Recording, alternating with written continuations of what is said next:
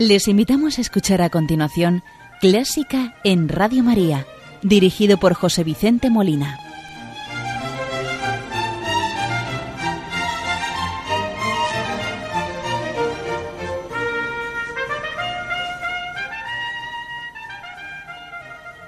Muy buenas noches, queridos oyentes de Radio María.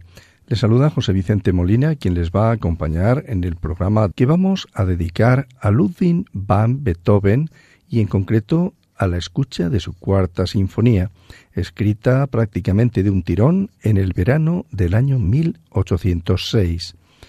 Pero como es costumbre para nosotros vamos a iniciar el programa saludando a la Virgen María, encomendando las intenciones de Radio María, de todos sus oyentes, voluntarios, benefactores, pero muy en especial de las personas que sufren, para que ella les conforte y les consuele. Hoy vamos a rezar con el Ave María del maestro Joaquín Rodrigo, que vamos a escuchar en la voz de Joaquín Pixán, tenor, y Alejandro Zavala al piano.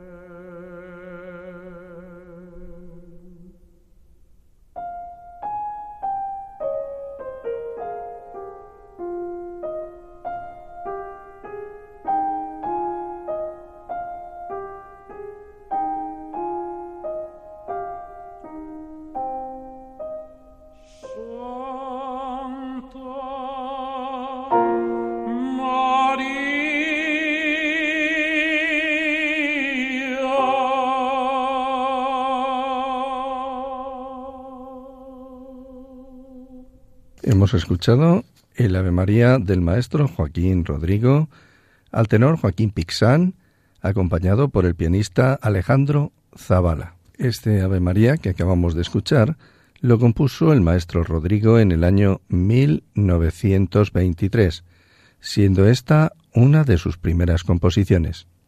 Joaquín Rodrigo Vidré nació en Sagunto, en la provincia de Valencia, el día de Santa Cecilia, 22 de noviembre, del año 1901 y murió en Madrid el 6 de julio de 1999. Y dirán ustedes por qué enfatizo en, lo del Día de Santa Cecilia. Pues muy bien, por recordarles que ese día es el día de nuestra patrona, de todos los músicos y los que de un modo u otro estamos vinculados a la música. Este Ave María, con el texto en latín, resulta de gran lucimiento para la voz, el tenor en este caso, cantando la bella melodía en plan solista con un delicado apoyo armónico rítmico por parte del piano, en el que trasluce el estilo de Rodrigo, con unas armonías sutiles, cristalinas y de una gran belleza. Responiendo el piano el tema antes cantado por el solista y que ahora utiliza la técnica imitativa, concluyendo el tenor la cadencia con un Santa María en forma de súplica. Pues el programa lo dedicamos a Ludwig van Beethoven, como les decía anteriormente, continuando la audición de las sinfonías de este genio de la música. Hoy vamos a dedicar el programa a la cuarta sinfonía en si bemol mayor, deseando ofrecer a todos ustedes una de las obras primordiales e imprescindibles del repertorio orquestal y musical, como son las nueve sinfonías de Beethoven. Ludwig van Beethoven nació en Bonn en 1770 y falleció en Viena en 1827. Como hemos comentado en programas anteriores, Ludwig van Beethoven era de familia de músicos. Hijo de músico, nieto de músico. Y tanto su padre como su abuelo intentaban hacer de él un segundo genio como Mozart. Pero mm, no fueron por ahí los tiros. Salió otra cosa, aunque ciertamente de bien pequeñito ya daba conciertos y tocaba el piano, el órgano y el violín. Como les digo, le, obligaban su padre y su abuelo a dar conciertos ya desde pequeño, siempre sorprendiendo a la audiencia por su gran talento para improvisar y para repentizar especialmente.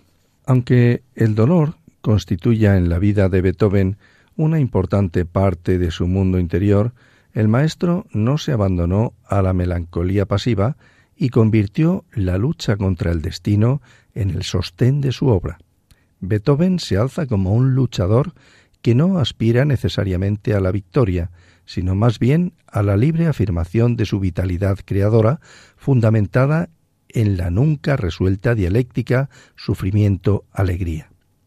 En su música, antes que buscar la belleza, buscará el pensamiento, la expresión de un drama, de un conflicto que en su caso sólo puede ser expresado con el lenguaje de los sonidos. La obra de Beethoven, ejemplar afirmación del principio de la individualidad y de la libertad humana, expresa la parte más íntima y personal de su vida y de su corazón. Pero aún va más lejos, pues la belleza para Beethoven radica en identificar el propio drama interior con el drama de la humanidad, de modo que su música expresa también, con su inconfundible carácter en un grado máximo de exaltación, los grandes y profundos ideales humanos tan propios del credo filosófico del compositor alemán, el heroísmo, el amor, la fidelidad, la libertad y el triunfo de la justicia. Y fue precisamente en el género sinfónico donde Beethoven, perfecto modelo de heroísmo activo e inagotable, voluntad de lucha, de movimiento constante hacia metas todavía no alcanzadas, desarrolló al máximo su poderosa personalidad, plasmando magistralmente estos eternos valores humanos con la fuerza, el temperamento y la grandeza propios de su lenguaje musical. Provocada por la súbita grabación de la sordera, Beethoven sufrirá una profunda crisis durante su estancia en Heiligenstadt en el año 1802.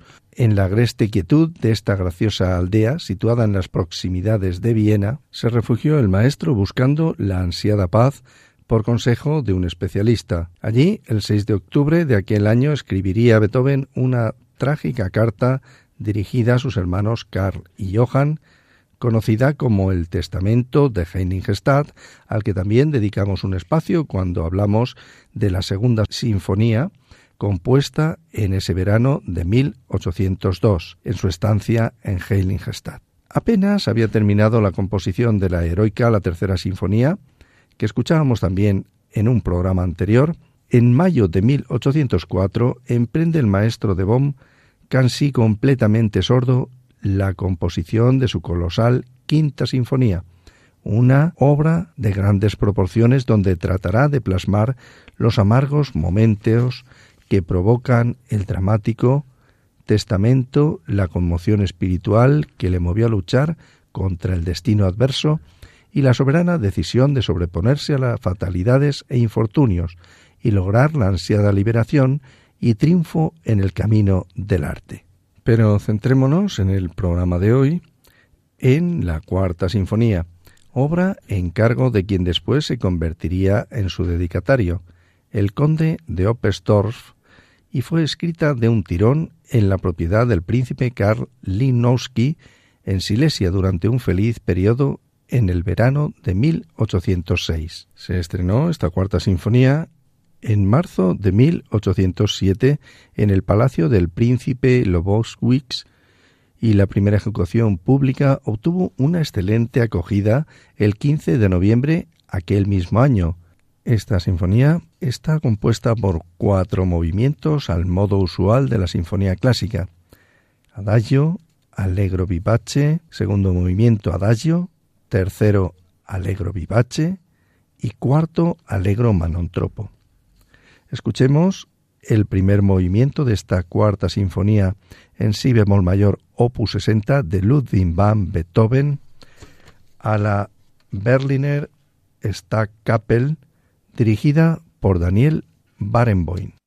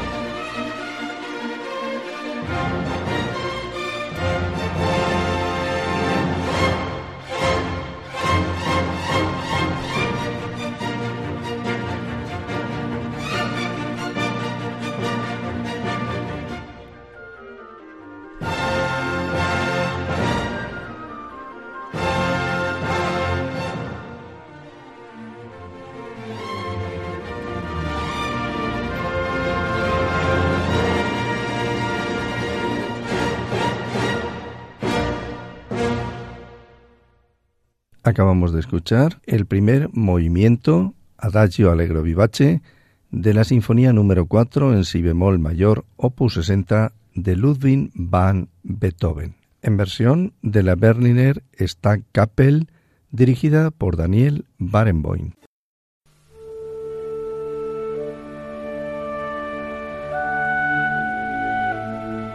Los domingos de 1 a 2 de la madrugada, Clásica en Radio María.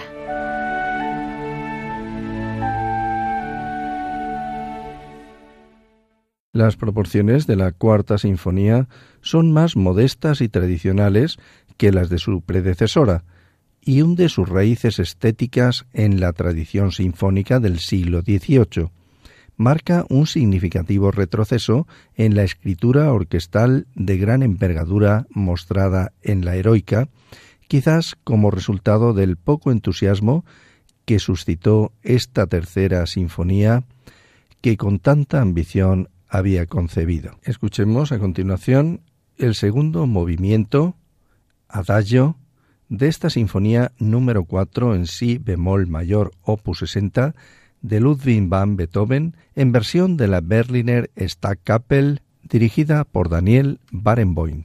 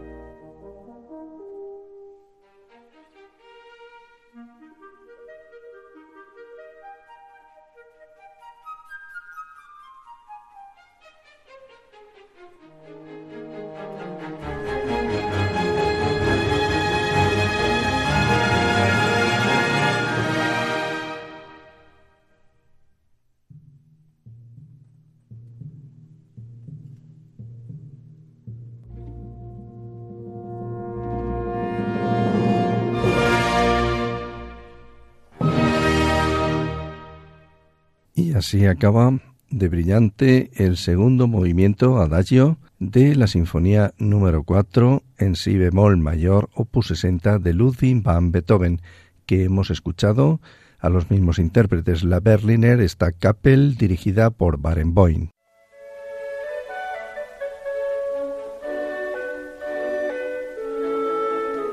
Conoce los periodos de la música culta, desde la Edad Media, Barroco, Romanticismo, hasta el presente siglo XXI. Escucha Clásica en Radio María con José Vicente Molina.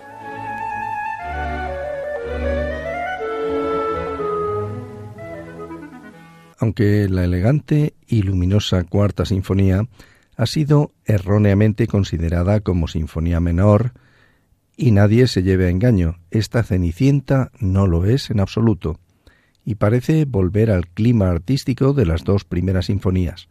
En realidad, está llena de innovaciones y apunta ya a una lucha interior contra el propio destino que encontrará su portentoso y emocionante desenlace en el apoteósico triunfo final de la monumental y dramática Quinta Sinfonía entre las sinfonías de Beethoven, considerada la más célebre de la historia. Escuchemos ahora el tercer movimiento, Allegro vivace, de esta sinfonía número 4 en si bemol mayor, opus 60 de Ludwig van Beethoven, a la Berliner Staatskapelle dirigida por Barenboim.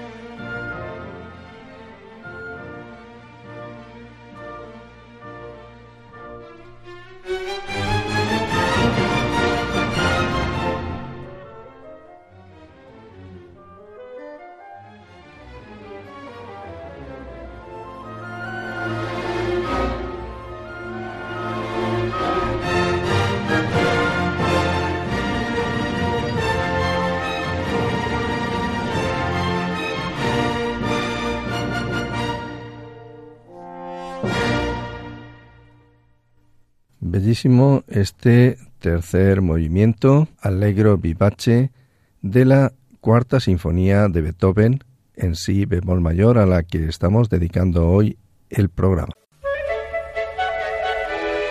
¿Te gusta la música clásica? Si tienes alguna sugerencia o quieres hacer una consulta, puedes escribirnos a clásica en Radio María 2 arroba radiomaria.es. Y si quieres volver a escuchar este programa, puedes pedirlo llamando al teléfono del oyente 91 822 8010.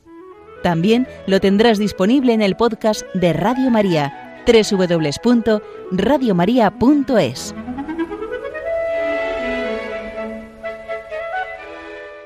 Esta cuarta sinfonía de Beethoven fue escrita, como les comentaba anteriormente, de un tirón en un feliz periodo en el verano de 1806. Yo creo que queda evidentemente reflejado esa felicidad en la música que estamos escuchando. Año 1806 que particularmente fue muy fecundo para Beethoven, pues terminó varias de sus obras más importantes, como el cuarto concierto para piano, el concierto para violín y los tres cuartetos Opus 59 dedicados al conde Razumovsky. Y también esta cuarta sinfonía en sí bemol mayor Opus 60 a la que hoy estamos dedicando el programa.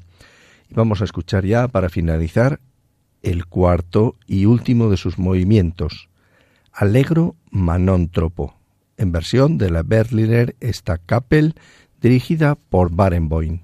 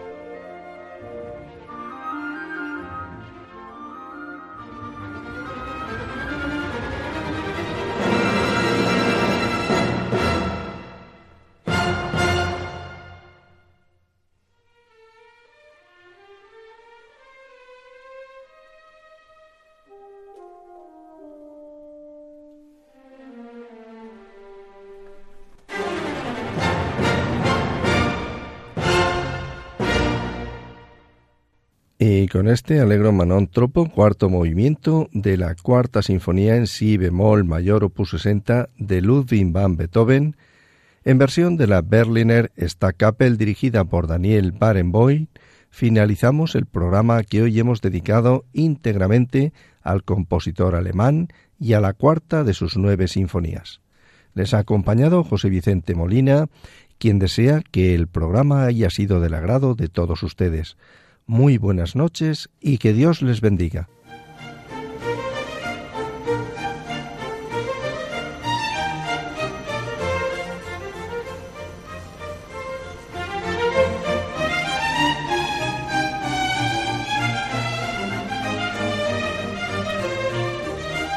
Han escuchado Clásica en Radio María, dirigido por José Vicente Molina.